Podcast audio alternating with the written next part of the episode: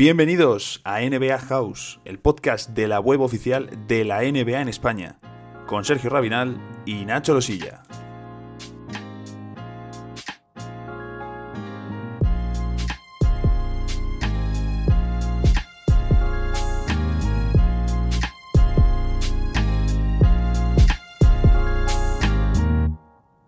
Comenzamos la segunda temporada del podcast y lo hacemos con salseo del bueno, salseo que viene de información de Adrián Wojnarowski, así que mm, merece, merece mucho la pena.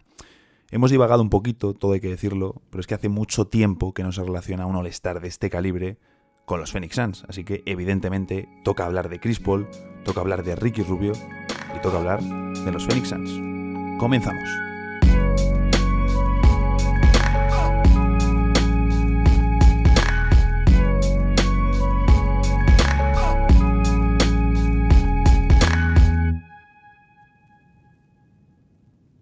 Ya estamos de vuelta, por fin. Eh, arranca la segunda temporada del podcast de NBA House, que en principio, todo hay que decirlo, no iba a arrancar hoy. Estamos grabando es miércoles por la tarde y en principio íbamos a volver la próxima semana, el lunes. Pero, pero, la actualidad de la NBA manda y hay una noticia que nos obliga a regresar. Nos, nos obliga a regresar con un episodio muy especial en el que vamos a hacer un debate centrado muy claro en sobre todo un par de jugadores y sobre todo un par de equipos. Y para ello, como el equipo protagonista son sobre todo los Phoenix Suns, pues qué mejor que hablar dos comunicadores que además son seguidores de los Phoenix Suns. Entonces, estoy yo por un lado y por otro, mi querido Gerard Solé, vamos a hablar un poquito de los Phoenix Suns. Ojito que adelantamos el inicio del podcast para hablar de los Phoenix Suns, o sea, y, y porque se pueden traer a un. Esto no sucedía te iba a decir eh, eh, en milenios casi. Muy buenas. Eh, te voy a corregir la, palabra. No somos seguidores de los Phoenix somos sufridores, de los Phoenix Absolutamente. Y, bueno, pues volvemos para, para, contar un poco la realidad de un equipo que creo que maravilló a todo el mundo con esa extraordinaria burbuja, pero que evidentemente tiene que continuar ese recorrido, ese buen avance. Eh, yo ya he saltado la, noticia de que puede llegar un All-Star a Arizona y, no sé, yo, eh, yo ya sabes que me enciendo rápido y, lo he visto muy claro. Tú eres más precavido y creo que tienes otra opinión. Bueno, yo tengo que decirte, mi primera reacción ha sido cuando me he despertado para pues, eh, activarme y empezar un poquito a trabajar. Y claro, era, era el tema, ¿no? Era lo que más se estaba comentando pero mm, al principio no lo tenía nada claro. De hecho, te lo he dicho, que durante varias horas no terminaba de tener clara mi posición, incluso después de haber dedicado hora y pico a un artículo, tampoco tenía del todo clara mi, posición. Pero ya después me he puesto a mirar un poquito más números, cifras, como tal, tal, tal, y he dicho, vale, ya tengo, ya tengo clara mi posición. Entonces, vamos a hablar de, la noticia. todo, Sí, sí, sí, a, todo, esto llevamos no sé cuántos minutos y nos hemos dicho que el jugador es Chris Paul. También te digo. Al final hemos dicho All-Star y todo esto, parecía que jugábamos un poco en el misterio, pero el jugador que suena para los Suns, si aún no, os habéis enterado, es eh, Chris Paul y además parece que suena con bastante fuerza. Yo creo, mm, claro, es que va a haber una introducción al podcast que evidentemente voy a grabar después de, de esta conversación, entonces ya en esa introducción lo voy a decir y también lo pone en el título. Entonces, lo saben ya, pero mantenemos un poquito, podríamos haber mantenido un poquito el misterio, pero evidentemente es Chris Paul, todos lo sabemos, eh, que es el primero All-Star que se relaciona con los Suns en muchos, en muchos años. Es, cierto que tiene 35 años, cumple 36 en mayo, pero es el primer All-Star, digamos, en la temporada que termina, que ve su nombre vinculado con los Suns en, mucho tiempo. Entonces, vamos a hacer aquí un poco la contraparte, ¿no? Gerard más a favor del traspaso de Chris Paul y yo fervientemente en contra del, traspaso por CP3. También digo, evidentemente, si se da el traspaso, como seguidor de los Suns que soy, evidentemente espero que le vaya lo mejor posible eh, y que nos deleite con su juego. Soy eh, un tremendo admirador de, de Chris Paul, es el mejor base que mis ojos han visto en directo. Pero claro, mm, ese contrato, ese historial de lesiones, esa edad, es que hace 36 en mayo, Gerard, y sobre todo mi mayor preocupación es, hemos visto una temporada de redención, es cierto, su nivel en Oklahoma ha sido muy alto. Pero va a poder volver a repetir el mismo nivel y sobre todo sin lesionarse. Bueno, aquí entramos en, varios aspectos a tener en cuenta. Evidentemente, eh, el nombre Chris Paul es tremendamente llamativo, tremendamente atractivo. Eh, su salario no, porque estamos hablando de un jugador de prácticamente la próxima temporada 41 eh, millones y medio, que es una auténtica barbaridad. Es cierto también que al final creo que se ha ganado estar en estas cifras y sobre lo que comentas de, su rendimiento, aquí hay que tener en cuenta algo muy importante.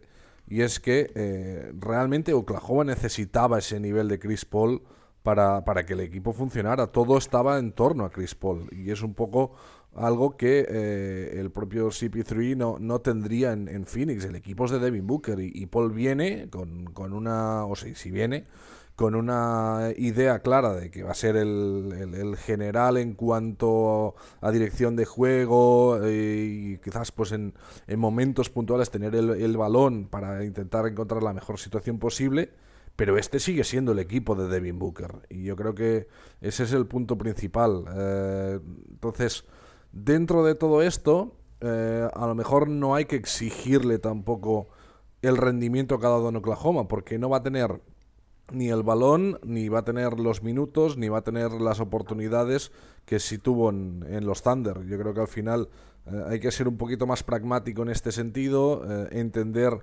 que Chris Paul sería un base de primerísimo nivel, un director de juego que aportaría pues evidentemente toda esa experiencia, ese bagaje NBA, una plantilla que va muy necesitada precisamente de esto.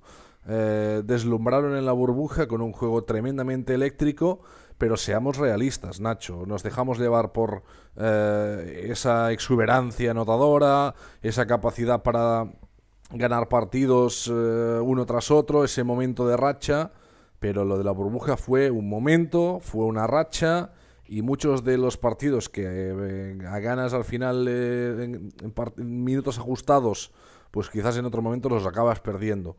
Entonces, yo creo que es una muy buena, muy buen movimiento por parte de, Phoenix, eh, considerando que eh, refuerza precisamente la posición en la que creo que el equipo podía dar un, pasito más y, y, luego ese punto de experiencia y veteranía que creo que le faltaba desde hace ya mucho tiempo.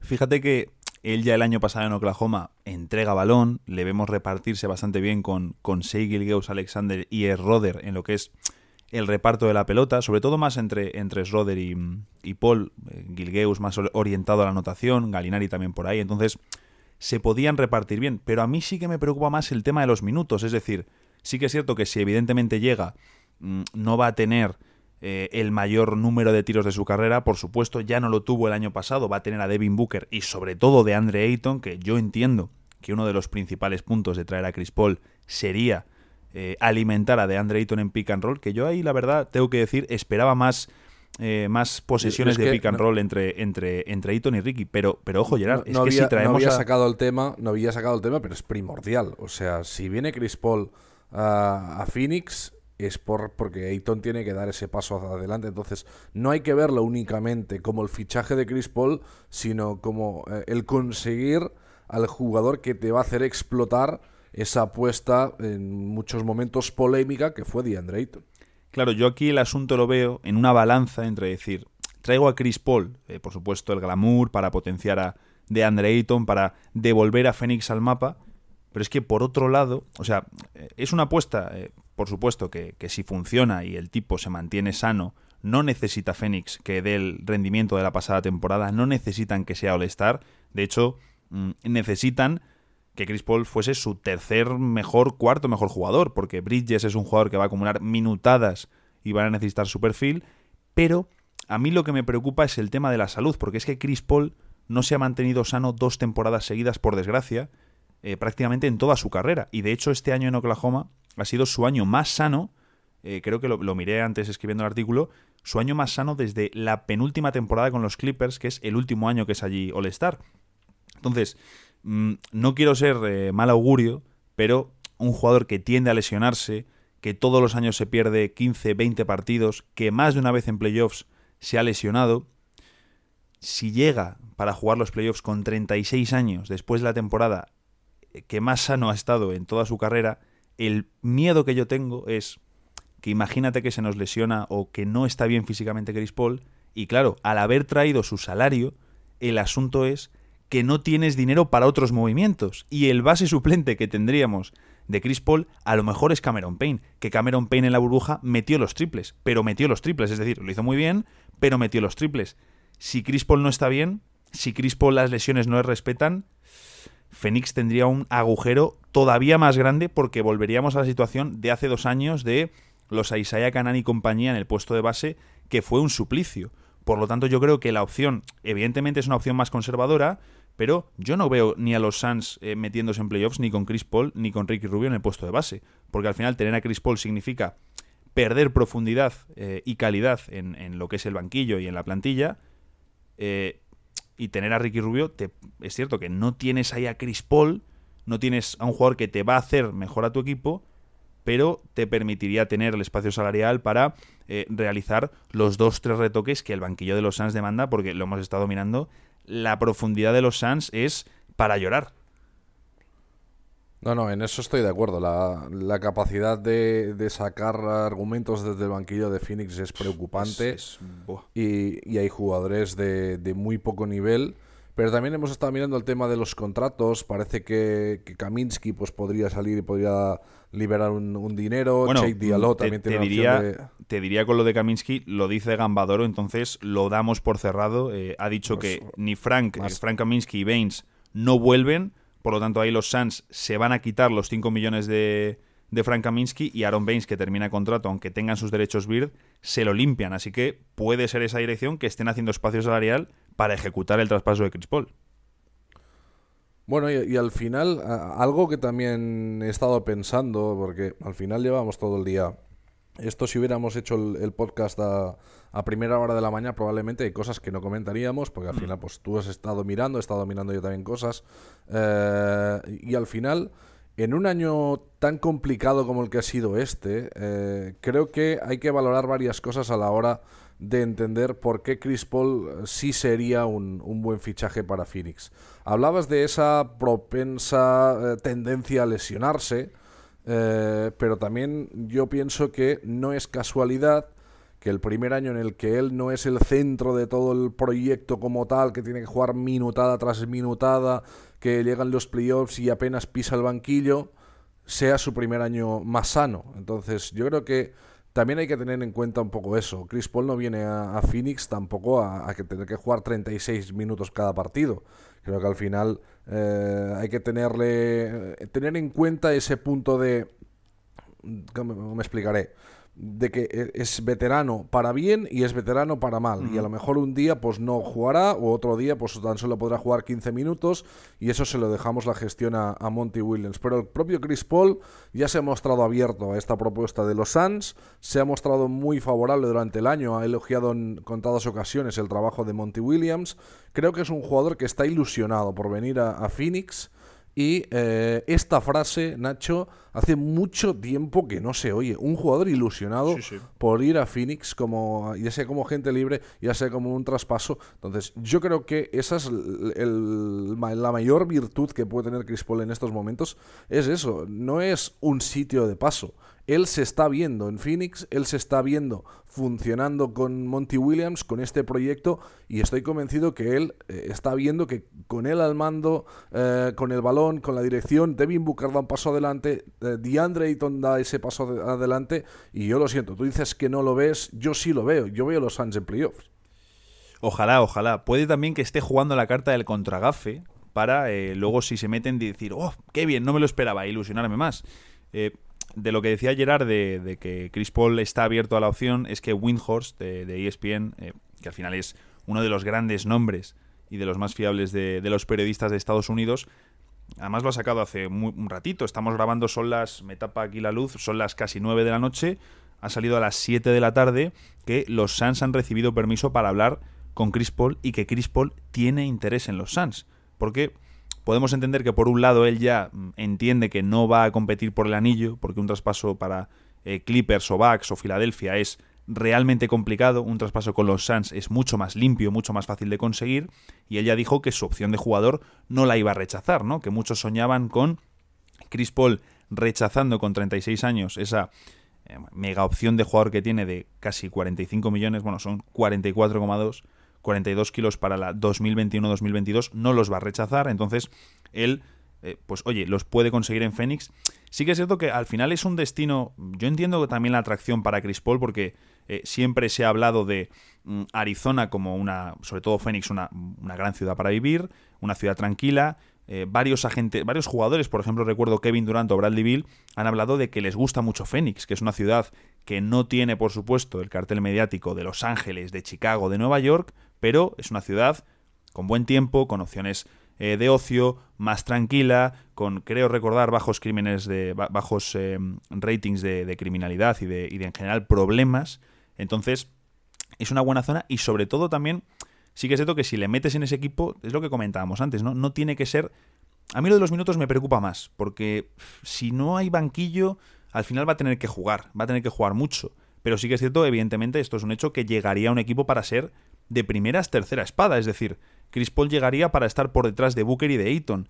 Sería o podría ser Ayton potencialmente el mejor interior con el que haya jugado en toda su carrera, y eh, Booker, desde luego, uno de los mejores anotadores. Es decir, mm, si cerramos un quinteto, eh, entendemos el traspaso que se irían Ricky Rubio y Kelly Ubre. Entendemos eso. Eh, yo he leído por ahí en algún sitio que metían a Michael Bridges. Mm, imposible, innegociable. Bridges fue el segundo jugador de los Suns con más minutos por partido en la burbuja durante el 8-0, es decir, Bridges es innegociable. Y, luego un, apunte muy importante, eh, el contrato de Kelly Ubre son 15 millones, el de Bridges son 4. Claro, no, no, por supuesto, es que eh, también habíamos comentado antes la, opción de, que no entrase Ricky Rubio, que, oye, pues a lo mejor se puede, se puede conseguir con tal no sé qué. Lo lógico es que sean Ricky, Rubio, y Kelly Ubre en, dirección a Oklahoma Mm, luego, evidentemente, pueden entrar picks, eh, puede haber cambios de rondas, porque luego las franquicias, evidentemente, no hacen lo que nosotros queremos. Pero sinceramente, Gerard, y esto ya no lo digo como seguidor de los Suns, si Phoenix da más de Ricky Rubio y Kelly Ubre por el contratazo de Chris Paul, mm, creo que la estarían cagando. Bueno, eh, en eso sí estamos de acuerdo. ¿no? Yo creo que el valor de Ricky y Ubre eh, para mí es ajustado y salen ganando ambos equipos. Al final Oklahoma está intentando también una reconstrucción. Entendería que Oklahoma en cierto modo eh, intentara meter ese pick número 10 de Phoenix hmm. en, la ecuación. No sé a, a, cambio de qué, porque al final también habría que ver cómo queda el tema de los contratos. Entiendo que Finis tampoco se quería cargar demasiado. Eh, me gustaría que, evidentemente Ricky se quedara porque creo que ha congeniado muy bien con gran parte de, la plantilla y fue un jugador vital en esa, en esa burbuja también a, nivel moral. Eh, una burbuja en la que, eh, por cierto, no estuvo Kelly Ubre.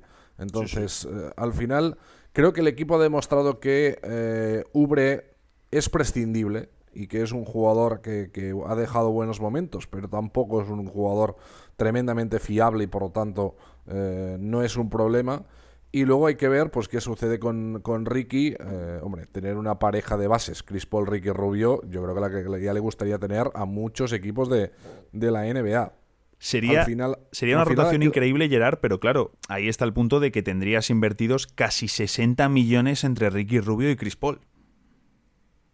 Sí, es lo que iba a decir, que al final el, problema es que tendrías dos muy buenos bases y te faltarían quizás en otras posiciones. Entonces, hay que ver un poco qué es lo que sucede en estos próximos días. Eh, yo creo que eh, Phoenix tiene muy claro qué posición quiere buscar en el draft, eh, está especialmente interesado en, encontrar ese 2-3-4 eh, que pueda jugar pues un poco eh, en esas tres posiciones, un poco lo que ya pues eh, le ha ofrecido Michael Bridges, que ha funcionado. Hmm. Un jugador que pueda abrir el campo también. Eh, se hablaba, pues por ejemplo, de Devin Basel de Florida State o de Aaron Nesmith de Vanderbilt. Eh, dos jugadores de un perfil similar, buenos lanzadores de tres y con esa capacidad también para defender de forma agresiva.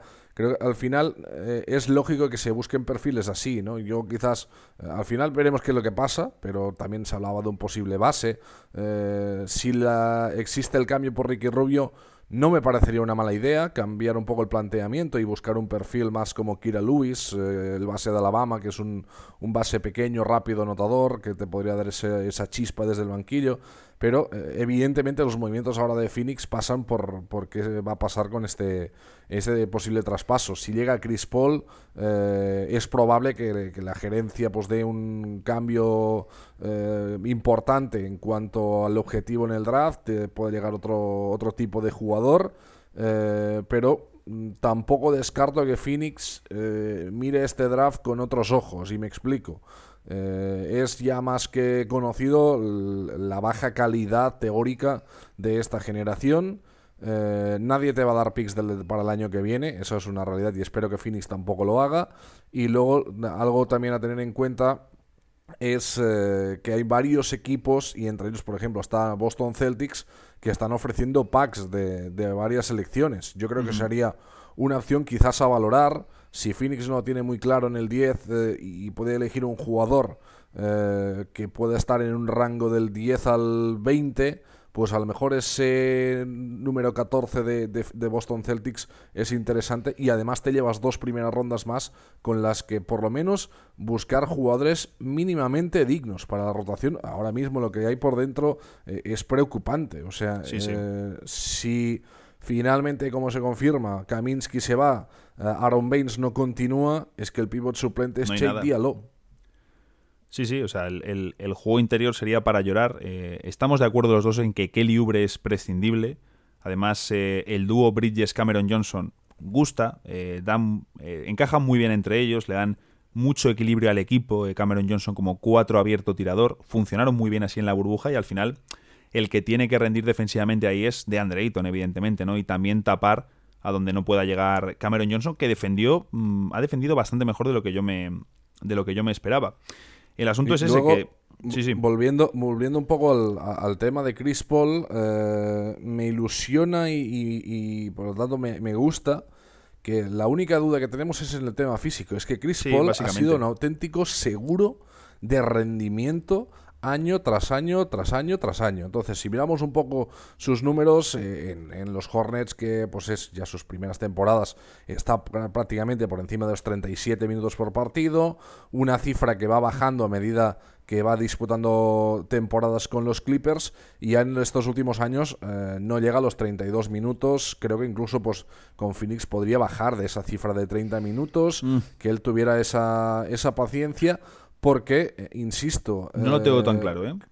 Yo, yo creo que Chris, si Phoenix Suns disputa un partido sin Chris Paul, lo puede ganar igualmente. Eh, sí, hombre, quizás en otros equipos no, no pasaba eso, ¿no? Entonces yo creo que no es tan necesario que Chris Paul sea tan sobreutilizado teniendo en cuenta su edad. El, problema con, con, Chris Paul al final, evidentemente, es el físico, pero al final ese físico va de la mano con el salario, porque eh, es lo que decimos. Ahora mismo Phoenix, eh, en esta situación, con la plantilla que hay ahora mismo, eh, tienen unos contratos para el año que viene que son principalmente el núcleo de Devin Booker, Ricky Rubio, Kelly Ubre, de Andre Ayton, Michael Bridges, Cameron Johnson y ya luego el resto es prescindible porque están garantizados Ty Jerome, Elio Cobo y Jalen Leque, que mm, perfectamente cualquiera de los tres pueden salir, sobre todo Ty Jerome y Elio Cobo. Parece ser que en Leque le quieren dar un poquito más de rodaje, a ver si pueden sacar algo útil de ahí. Y Phoenix, con esa situación, está en 85 millones de dólares comprometidos. Es decir, hay espacio salarial para varios movimientos. Y realmente lo que le ha faltado este año a Phoenix ha sido ese pivot suplente que hemos dicho mucho de, no, es que Baines ha estado muy bien, pero Baines estuvo bien las dos, tres primeras semanas sin Ayton, que se hizo viral, luego muchísimos problemas físicos. ¿Y qué pasa? Salía Kaminsky, pero es que Kaminsky luego también tuvo problemas físicos. Entonces, al final el juego interior ha estado lleno de problemas físicos y en el juego exterior, que era donde íbamos peor de banquillo, sobre todo en el puesto de base, Ricky también ha tenido algunos problemas, yo creo que sobre todo de la espalda, relacionados con la carga de minutos del Mundial. Y a mí sí que me gustaría ver eh, cómo construyen sobre, sobre precisamente el juego de la burbuja, es decir, mover a Kelly eh, aprovechar el, el valor que tiene, que va a haber equipos ahora a lo mejor como Warriors que se interesen en él, van a quererle porque es un expiring y es un jugador útil. Mover a Kelly mm, te puede dar la opción de traer activos, te puede dar la opción de traer rondas, de traer lo que sea o incluso mejorar alguna posición. Yo creo que hay que renovar a Darío Saric, creo que mm, es un 4, eh, incluso puede jugar de 5 en quintetos de microbol, que lo hemos visto en alguna situación, y que dado su rendimiento no va a firmar un gran contrato. El asunto es que si te traes a Chris Paul, a lo mejor no puedes eh, asumir la renovación de Darío Saric. Y yo creo que Saric es un jugador importante para este equipo y que eh, encaja muy bien con Monty Williams. Primero como titular no funcionó porque tenía menos bola, tenía menos protagonismo, le intentaban utilizar como 3D, pero mm, no acababa de conectar. Luego le han puesto un rol de sexto hombre en el que tiene mucho más peso, le buscan por dentro en poste bajo y tiene mucha ventaja sobre interiores eh, rivales del banquillo. Entonces, yo creo que a Saric hay que renovarle, creo que hay que buscar un base suplente, creo que hay que renovar a Jevon Carter, que es un jugador útil y que al igual que Darío Saric no creo que vaya a sacar un gran contrato.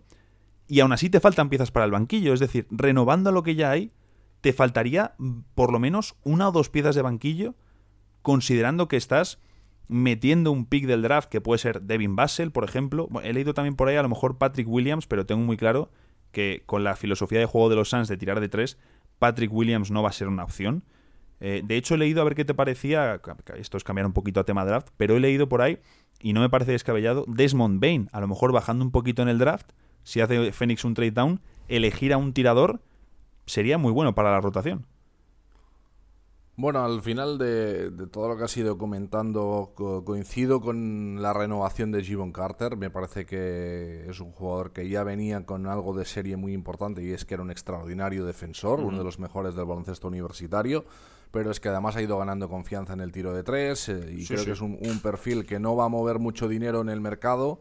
Eh, que él estaba cómodo en Phoenix y que creo que no debe ser demasiado caro eh, renovarle. En el caso de, de Saric, eh, yo me plantearía también su continuidad. Entonces aquí está la pregunta. ¿Es posible que estos dos sigan eh, llegando Chris Paul? Aquí llega la, duda. Si hay que hipotecar todo el equipo por, por la llegada de Chris Paul, entiendo el riesgo.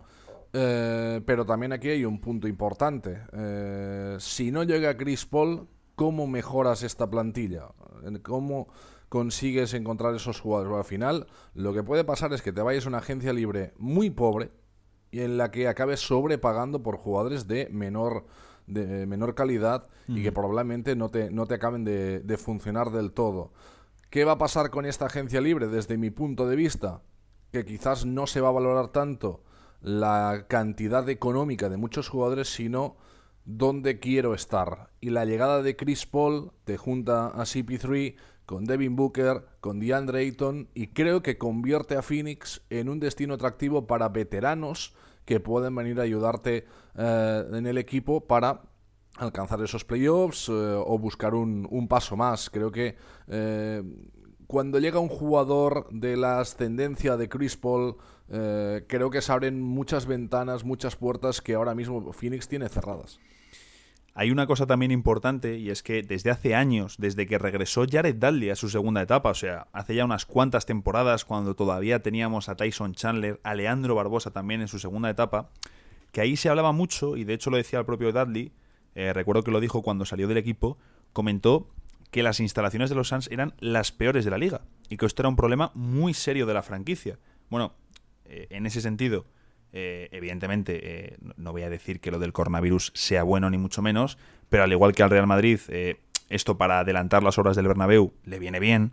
A los Suns también le está viniendo bien este tiempo de parón sin fans y demás para avanzar en la remodelación de las instalaciones. Han metido una cantidad enorme de millones, se ha metido también dinero a ayudas públicas del estado de Arizona y va a haber una remodelación tremenda. Esto sabemos que luego para los jugadores es muy importante, quizás no para eh, pues eh, los fans no lo percibimos de la misma manera, pero para los jugadores es importantísimo. De hecho, creo que fue el propio Cameron Johnson que el otro día eh, hizo una especie de tour por, por, no sé si era el vestuario y demás. Bueno, estaba encantado con, con todo esto y decían que esto era algo fundamental también para traer agentes libres. El caso es, Si te quedas sin espacio salarial, a lo mejor puedes renovar. Eh, yo creo que el primero que tendríamos que renovar es Saric, porque por dentro es lo que hemos dicho, no hay absolutamente nada. Y con el pick te puede salir, por ejemplo, un Devin Basel. Y oye, tienes apañada la rotación de aleros. incluso eh, si tu opción es, Saric y no te llega para Givon Carter, que, a lo mejor pues tiene ofertas más, más interesantes y no acaba renovando, más que eh, buscar un alero, que a lo mejor tienes una posición un poco repetida, busques un base, como hablábamos antes de Kira Lewis, que puede ser una, una opción, o no sé, iba a decir, de las jugadas con Teo Maledón, el problema que ya tienes a Elio Cobo que no ha acabado de salir del todo bien. Pero es que a mí me gusta, y, y de hecho el traspaso de Kennard, lo que me gustaba de ese no traspaso que estuvo cerca de hacerse en febrero, era la idea esta, ¿no? De ir moviendo cada vez más a Booker al puesto de generador 1 y por así decirlo jardenizarle que tenga en la pelota y el resto del equipo que orbite a su alrededor. Entonces, a mí esta idea me gusta, evidentemente con Chris Paul se puede ejecutar porque es un excelente tirador en catch and shoot, puede quedarse sin la pelota perfectamente y esperar al lado. Lo vimos en, Houston con, con eh, James Harden, algo que no puede hacer evidentemente Russell Westbrook, lo hemos visto este año en Oklahoma y eso se podría hacer también en Phoenix, pero si el base suplente eh, no es de tanto nivel, pues oye, a lo mejor eliges a Basel o eliges incluso a Tyrese Halliburton, que es base, pero un tío muy versátil, mm, o incluso lo que hemos dicho de bajar en el draft, tienes esa opción también de muevo a Booker al puesto de amasador principal y le pongo con Ayton para que ponga los bloqueos y los otros tres jugadores que sean Basel o Halliburton con eh, Bridges y con Cameron Johnson. Y a mí ese quinteto y esa idea eh, me, me, atrae mucho y de hecho es lo que vimos en la burbuja. Un Booker con mucho más balón, mientras Ricky quedaba un poquito más al lado. Sí, pero al final eh, creo que lo que vivimos en la burbuja es muy difícil de extrapolar a una temporada larga. O sea, hay grandes minutadas para Booker, hay momentos en el que el equipo pues juega prácticamente con 5. Eh, eso es una estrategia para rendimiento inmediato, pero no para una temporada entera. Entonces, creo que necesitas tirar de otras opciones y que hay momentos en los que eh, necesitas que Booker no tenga el balón y que juegue de otra forma, porque si no, al que vas a desgastar y el que va a acabar con problemas físicos es el propio Booker. Por eso entiendo que la llegada de, Chris Paul realmente le podría encajar muy bien a, Phoenix. Y también me estaba mirando un poco el mercado de, agentes libres. Eh, si no llega Chris Paul cuánto dinero va a tener Phoenix y qué posibilidades hay. Es que el mercado es muy pobre, de verdad. O sea, es que yo no quiero decir no, o sea, no quiero decirle que no a Chris Paul para que me llegue Jeremy Grant, por ejemplo. Es que me da auténtico pavor que llegue Christian Wood. Es que al final, jugadores que eh, no han acabado de demostrar. Eh, uy, uy, uy, cuidado, eh.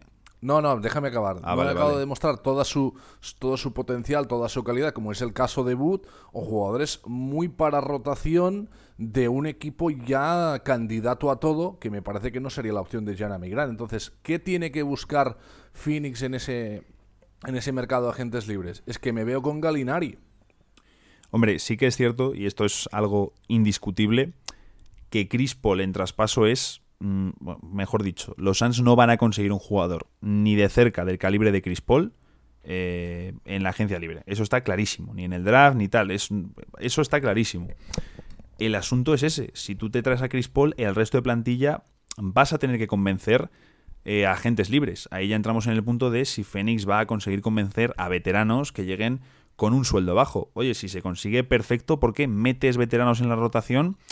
Y, completas un banquillo que va a hacer falta, porque es que es lo que digo, el gran problema de los Suns esta última temporada ha sido no tener un banquillo fiable y que en cuanto el quinteto titular se marchaba del campo era terrorífico. Recuerdo además, creo, que el quinteto Ricky Booker, Bridges, Ubre, Ayton, ya cuando metieron a Bridges de titular y pasaron a Saric al banquillo, creo que tenía el mejor o el segundo mejor net rating de los quintetos titulares o de, los, o de alineaciones de 5. Entonces, eso habla muy bien de la fortaleza del primer quinteto, pero mal, terriblemente mal, de, de, lo que había en el banquillo. También es importante, Gerard, se está hablando mucho de la relación de Monty Williams y de Chris Paul, que es cierto que es una relación muy fuerte, pero es que además en la directiva de los Suns hay otras dos personas muy relacionadas con Chris Paul.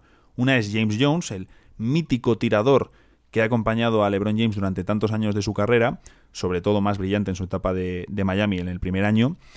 que era, vamos, creo que su cargo era vicepresidente, pero por así decirlo, lideraba la asociación de jugadores junto a CP3.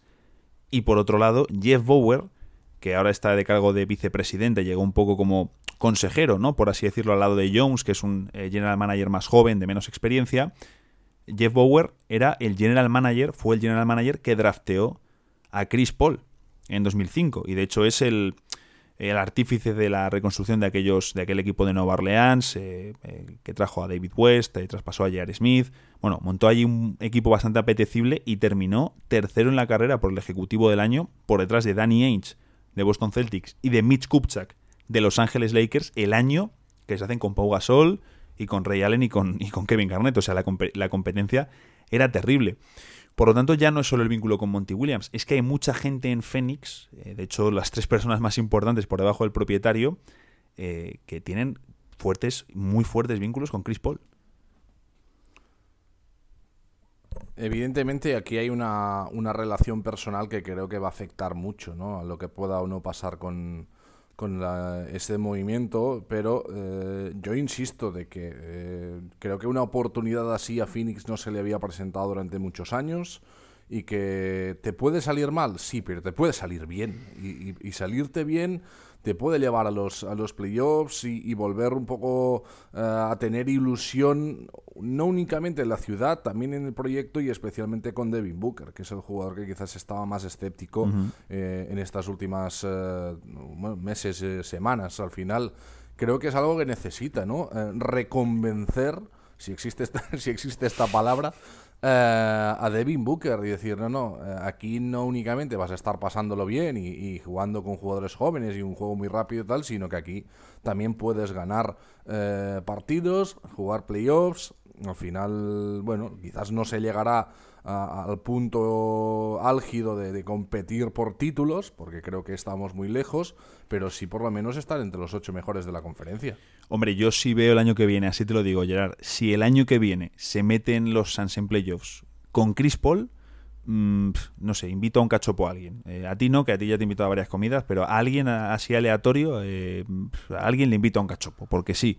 Eh, o, hago, no sé, o me rapo el pelo, no lo sé. Hombre, a ver, a ver, a ver. Si vas a invitar a alguien, me invitas a mí, que por algo estamos aquí grabando el podcast y estoy defendiendo mi postura con uñas y, dientes. Es que al final, aquí olvidamos el, punto más importante y es. Eh, a Booker hay que convencerle ahora, no, no, dentro de un año. A lo mejor dentro de un año Booker ya ha pedido el traspaso y, está camino de Minnesota, por ejemplo.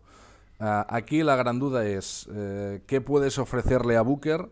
Que no se llame Chris Paul. Es que ah, no hay nada en el mercado que sea interesante. Absolutamente nada. Entonces, yo creo que eh, entendiendo todos los pros y los contras, que por tu parte hay más contras que pros, eh, Phoenix Suns está entre comillas atado de manos si quiere mantener a Devin Booker a arriesgar por Chris Paul.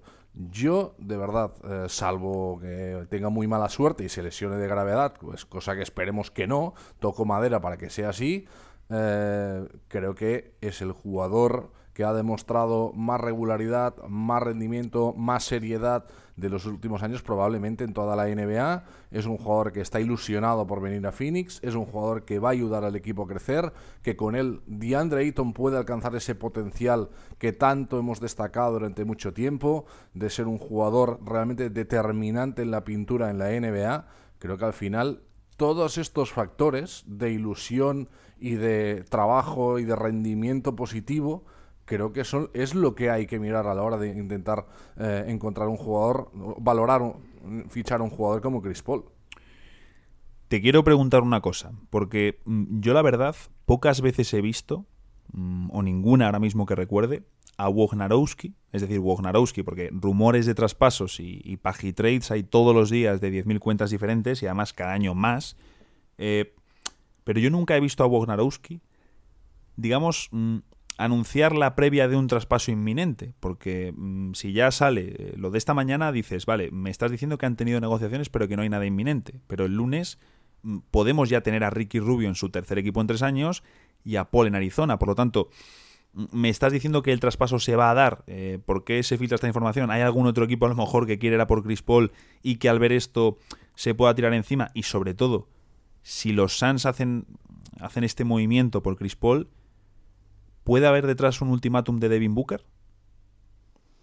Es que al final creo que ambas opciones son, son lógicas y entendibles. la primera es eh, Chris Paul es un jugador por el que hay varias franquicias de la NBA ahora mismo valorando qué opciones tienen de conseguir su fichaje, eh, porque es que realmente es así, es una gran estrella en, en, la NBA desde hace tiempo, es cierto que ya con más avanzada edad, pero sigue siendo un jugador de rendimiento fantástico.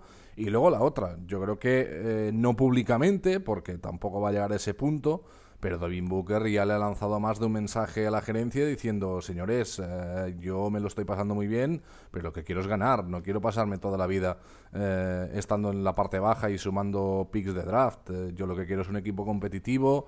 Ha visto cómo quizás un ejemplo similar se acababa cumpliendo, como era el caso de D'Angelo Russell, que ha dado un poco de tumbos, pero finalmente está en Minnesota, está con su gran amigo Cal Anthony Towns, él quiere también estar eh, allí, pero bueno, eh, al final, evidentemente, él tiene que ser realista.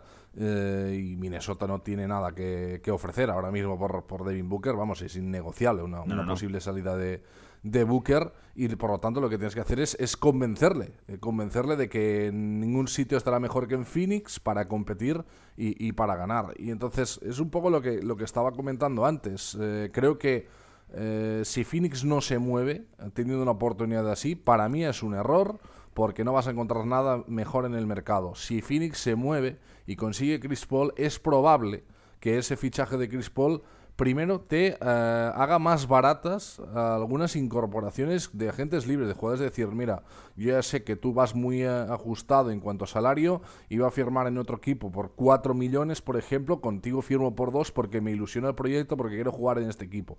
Entonces, eh, yo creo que ya no es únicamente lo que va a traer a nivel de pista, sino que trasciende fuera de las pistas, trasciende a la hora de mirar el mercado, trasciende a la hora de valorar otros movimientos.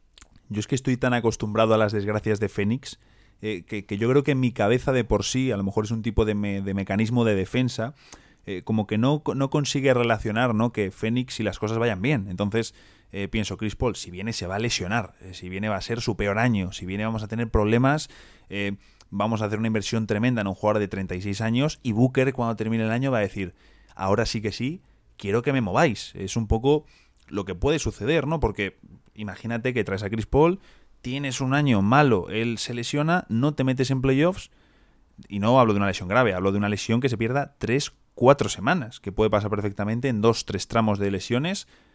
Eso en los playoffs del oeste, mm, mejor dicho, para clasificarse en el oeste el año que viene con los Warriors de vuelta, con equipos jóvenes al alza, va a ser una carnicería terrible el salvaje oeste. Esas 2, 3 semanas, 4 semanas, 5 semanas de Chris Paul fuera pueden suponer eh, quedarse fuera de, playoffs y a lo mejor yo sí que, yo lo, digo, lo veo de una forma más conservadora y al final está claro que mm, quedarse a Ricky es lo seguro, eh, moverse a por Chris Paul es lo arriesgado. Por recapitular un poquito, Gerard, que vamos llegando al final, cosas que tenemos claras, yo creo. Lo primero, que Liubre es prescindible. Es decir, si entra en el traspaso o si los Suns le mueven en otro movimiento, mm, mientras eh, lo que se reciba estemos a gusto, no pasa nada. Que Liubre es prescindible. Sí, sí, en esto estamos completamente de acuerdo porque el equipo ha demostrado saber funcionar sin él y él tampoco ha dado las garantías eh, como para decir, no, no, este jugador no se puede mover. Creo que eh, es un jugador demasiado volátil durante los partidos, fuera también de los partidos. Eh, es cierto que él había encajado bien hmm. dentro del grupo, pero bueno, también esa química se rompió entre comillas con lo que sucedió en la burbuja, que al final pues haces un grupo nuevo. Eh, creo ahora mismo es prescindible. La duda es qué puedes conseguir por él también. Es que no creo que tenga un gran mercado realmente. Mm, no, a lo mejor eso, equipos como Golden State, incluso como Dallas, si buscan un refuerzo para una temporada, lo que pasa que... Es que dices Golden State y me estoy viendo a, Andrew Wiggins en... en no, no, no, hombre, no, no, no. Tienen ahí una trade exception, habría que ver si nos pueden enviar algún tipo de ronda, un traspaso a tres bandas y demás. Yo creo que Ubre tiene su mercado, sobre todo eso, terminando contrato.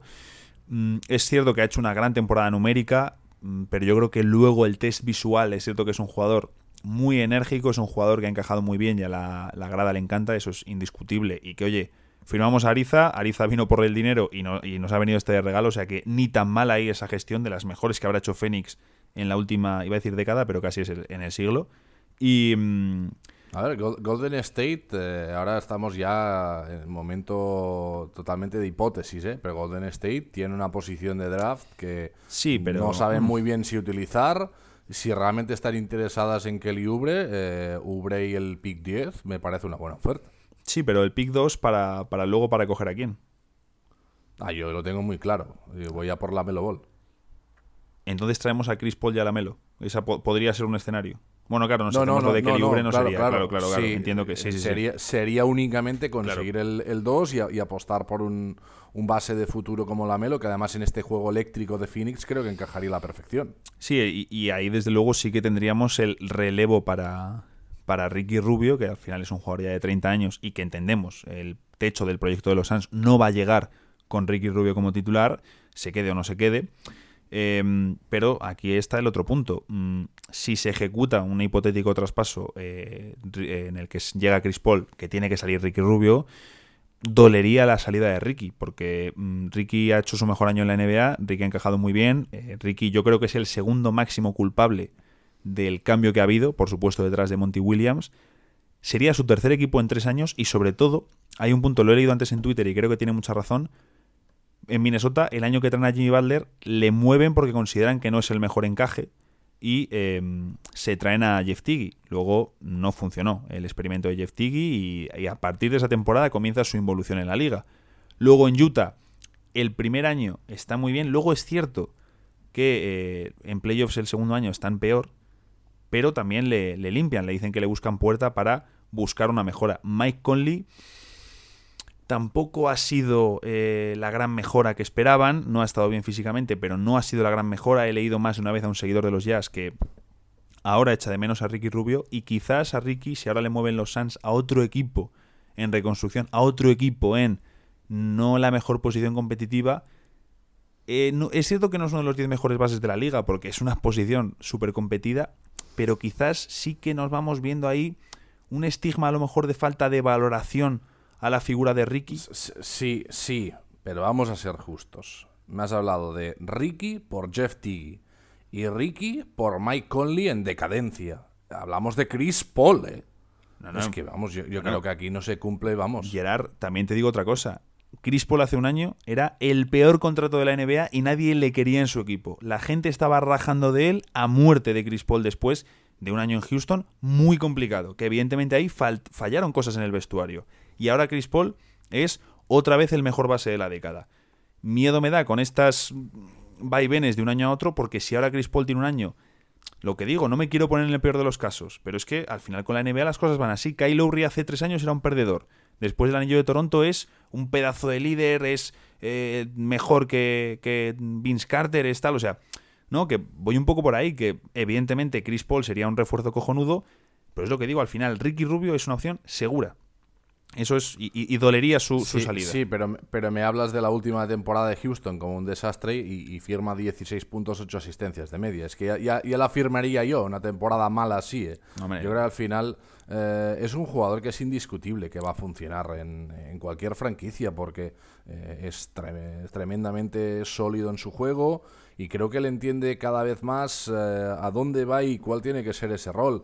Quizás hemos visto un Chris Paul que, digamos, en contraposición a otras temporadas este año, pues ha lanzado más, ha buscado más ese punto de anotación porque es lo que le pedía también la, franquicia, ser ese líder ejecutor en muchas veces. Yo creo que este año que viene, si llega a Phoenix, Chris Paul volverá a ser un base que esté más cerca de las 10 asistencias que de los 20 puntos. Y le gusta, eso sí que le gusta mucho de Monty Williams, eh, sus sistemas ofensivos. Eh. Y los sistemas ofensivos de Monty Williams, si Ricky Rubio ha bien ahí, eh, es indiscutible, eso sí que es totalmente cierto. O sea, el encaje sería sensacional. Devin Booker hemos podido verle por primera vez sin balón y ha sido una delicia. y evidentemente si metes a Chris Paul, mm, peor no puede ser. luego, pues, Al final, al final, aquí lo más importante, vamos a lo básico del baloncesto, es al entrenador le gusta esta opción. Si es que sí, y además en este caso, como parece que es que sí, no únicamente es que sí, sino que le ilusiona mucho y le apetece mucho. sí, sí. Yo creo, yo creo que Monty Williams se ha ganado el derecho a ese pequeño capricho, ¿no? Vamos a llamarlo así. Eh, pequeño, es que pequeño con 40 millones es que no es un pequeño capricho. Sí, vale, pero, pero antes de que llegara Monty Williams estábamos en el desierto, por supuesto. literalmente. Y, y, creo que ha devuelto la ilusión, ha devuelto esa capacidad competitiva, realmente se ha ganado el decir, señores, eh, mi apuesta es este jugador. Si sale mal, evidentemente eso va a ir en el currículum de Monty Williams. Es decir, no, no, es que este, este entrenador apostó por este jugador y no salió bien.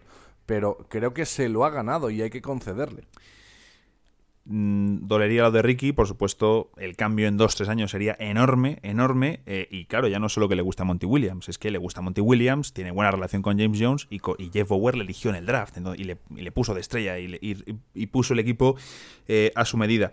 Y sobre todo los dos últimos puntos. El, eh, bueno, sí, los dos últimos puntos. El primero, Phoenix no puede cagarla en este traspaso, es decir, no puedes, para mí es innegociable hacer, por ejemplo, un Ricky Rubio Kelly libre por Chris Paul e intercambio de picks, cambiar el pick 10 por el pick 25. Creo que es obligatorio, obligatorio una necesidad que se quedase en el pick para elegir a un jugador de rotación. Si te vas al 25 me parece una cagada enorme y sobre todo, mm, como entre Michael Bridges o como entre algún jugador más, me voy de la franquicia, Gerard. Me da igual que venga Chris Paul. Si, si mueven a Michael Bridges, vamos. nos, vamos juntitos. Nos vamos juntitos y de la mano. Si, si entra algo más que Ricky Rubio y Kelly Ubre, que es lo que se está rumoreando, si entra ese pick 10, me parece que ya nos hemos vuelto locos.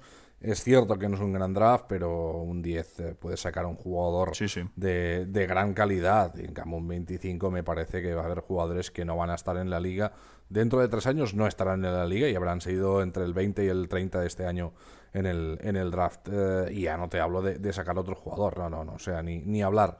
La oferta es la que es y si no les gusta, pues eh, ya buscaremos algo nosotros, pero no. Yo creo que tiene que hacerse fuerte también aquí y, aquí es algo, es algo que también tenemos que tener en cuenta. ¿eh? eh Chris Paul tiene suficiente ascendencia dentro de la franquicia de Oklahoma como quizás para decir, oigan, mm, sé que esta oferta quizás es algo mejor para vosotros, pero yo quiero irme a Phoenix. Eh, ahí también hay que decir que vamos a mirar las, de hecho lo metió en el artículo, eh, las últimas dos estrellas que ha traspasado Oklahoma, evidentemente Russell Westbrook y Paul George, les han enviado con, eh, por, buenas ofertas, por supuesto, para ellos, han sacado a Shelby Geus Alexander y han sacado rondas a casco porro, pero les han enviado a destinos que ellos querían, es decir, Paul George les dice me quiero ir a los Clippers. De hecho, él ya cuando renueva, eh, renuevan y le dicen, oye, mira, renueva aquí por cuatro años y si las cosas van mal, te traspasamos a donde tú quieras. Y a Westbrook le traspasan a Houston para que se reencuentre con James Harden. Es decir, no van a traspasar a Chris Paul a un equipo al que no quiera ir. Eso está, vamos, clarísimo. Eh, y luego, sobre todo, el último punto importante. Eh, el banquillo se puede completar, lo, lo hemos hablado tú y yo antes de empezar, Phoenix no ha gastado la excepción de nivel medio. Phoenix ahí tiene un arma muy importante si te traes a Chris Paul, si superas el límite, incluso si consigues renovar a Saric o consigues renovar a Carter, solo uno de los dos, Phoenix tendría ahí 9, casi 10 millones que puede separar en un contrato, por ejemplo, de 5 millones para un veterano y en otro de 4 y pico para otro veterano, por ejemplo. Entonces, eso sí que ya serían dos armas interesantes a la hora de firmar un par de agentes libres que completen tu rotación. Es que al final es eso, y, creo que eh, vas a tener más fácil conseguir esos dos veteranos de calidad si tienes a Chris Paul en el equipo que si no le tienes. Porque es que realmente eh, te da la, la opción también de que, eh, bueno, estás dando un paso hacia adelante, arriesgas, que realmente hay un proyecto y eh, los jugadores también lo ven esto.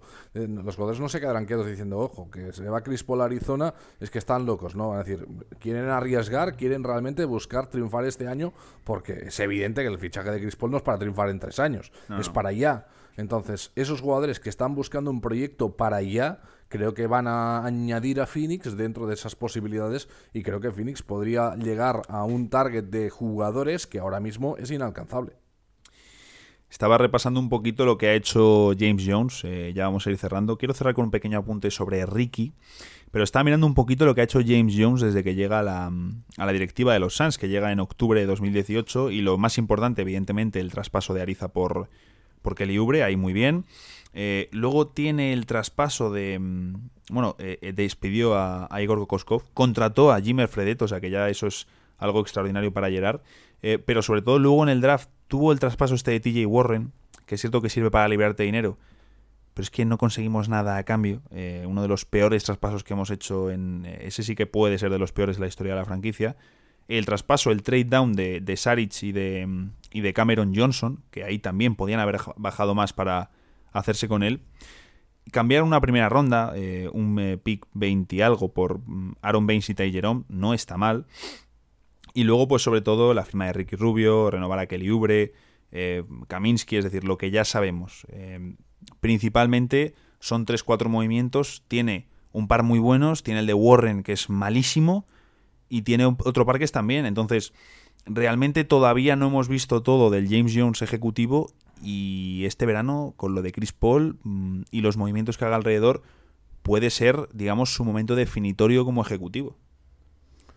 Es que hay que pensar en muchas cosas. Al final no es simplemente un intercambio de cromos, esto significa mucho más. Y, creo que también James Jones necesita un movimiento así y que le salga bien, evidentemente, para dar un paso en su trayectoria como ejecutivo. Al final eh, ¿Cuánta gente aún le recuerda como el que iba siempre acompañando a Lebron? Eh, bueno, es que no ha demostrado nada aún en, Phoenix como ejecutivo y tiene una gran oportunidad. Yo insisto, lo he dicho desde el primer momento, me parece que si se te presenta la oportunidad de fichar a un jugador como Chris Paul, no puedes decir que no. Bueno, pues, eh, veremos, veremos qué ocurre. La verdad que tiene pinta que, se va a ejecutar el traspaso. Mm, tiene pinta por todo lo que está saliendo. Eh, y ya para cerrar, eh, Gerard, mm, Ricky Rubio podría terminar en Oklahoma, en un equipo en absoluta reconstrucción. Hoy han anunciado el fichaje de su entrenador, que es un entrenador asistente, un entrenador de estos de nueva generación. Si cae en Oklahoma, sería mm, para guiar a Sigil Geus Alexander y compañía eh, y un año de, fondo de otra vez del oeste, otra vez eh, Ricky Rubio. Pero también existe la opción de que salga a un tercer equipo, a lo mejor de que aparezca un equipo como Clippers, que aparezca algún equipo, que va a haber algún equipo desesperado que necesite al final un refuerzo, porque Clippers o Bucks el año que viene van a necesitar apostarlo todo. Eh, y oye, lo mismo ahí pueden pescarle, pero desde luego sería Chris Paul, o sea, perdón, Chris Paul, Ricky Rubio de primeras yéndose a un equipo como Oklahoma, eh, otra vez a una reconstrucción al fondo del oeste. No, es evidente, es evidente que, la situación desde el punto de vista español pues no, no nos gusta. Y yo aún así creo que eh, Oklahoma tampoco acabaría del todo convencido eh, con la llegada de Ricky Rubio, porque están haciendo un proyecto con jugadores jóvenes y es probable que se esté sondeando esa posibilidad de encontrar un tercer equipo eh, al que sí le pueda venir bien Ricky Rubio y que pueda soltar a un jugador joven que pues a lo mejor no ha acabado de explotar, ya sea por minutos, ya sea porque no ha tenido el escenario propicio y Oklahoma se la quiere jugar con, con él. Al final veremos cómo acaba todo, pero evidentemente el gran perjudicado, si es simplemente traspaso entre Phoenix y Oklahoma es, Ricky Rubio que volverá a pasar por pues ese calvario de volver a jugar por, eh, por bueno por intentar eh, pasar la temporada competir pero realmente sin un objetivo claro Sí, pues así es un poquito la situación. Hemos contado bastante.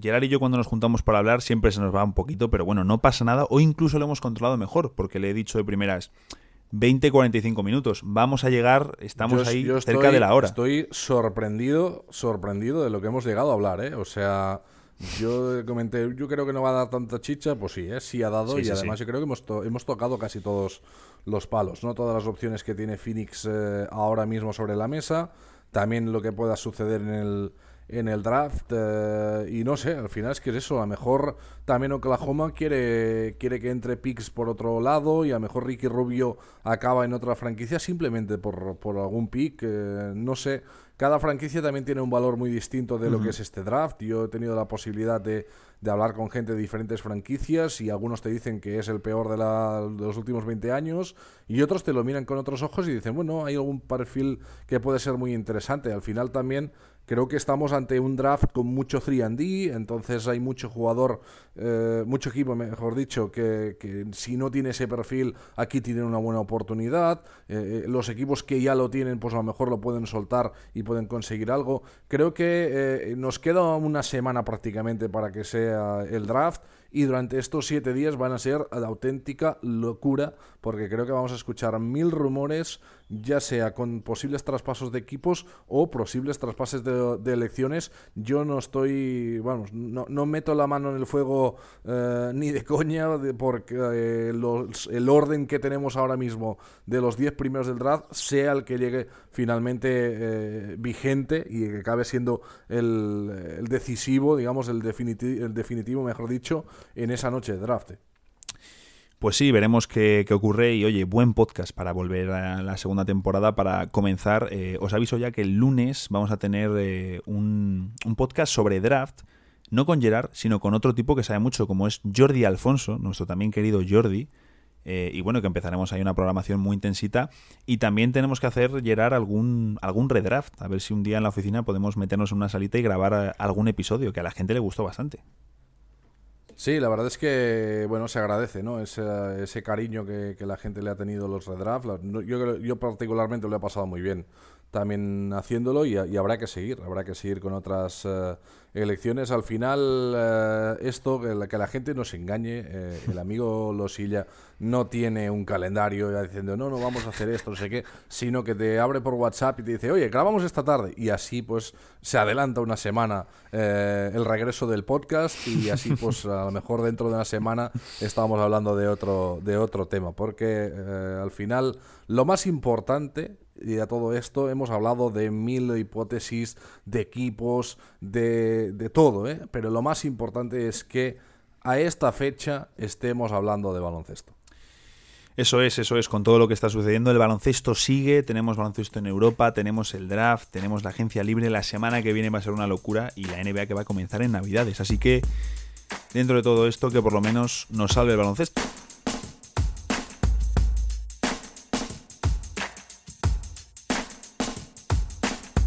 Y hasta aquí llega este episodio del podcast de NBA House. Recuerda que puedes seguirnos en nuestras cuentas personales y también en la cuenta del programa. Las tienes todas en la descripción.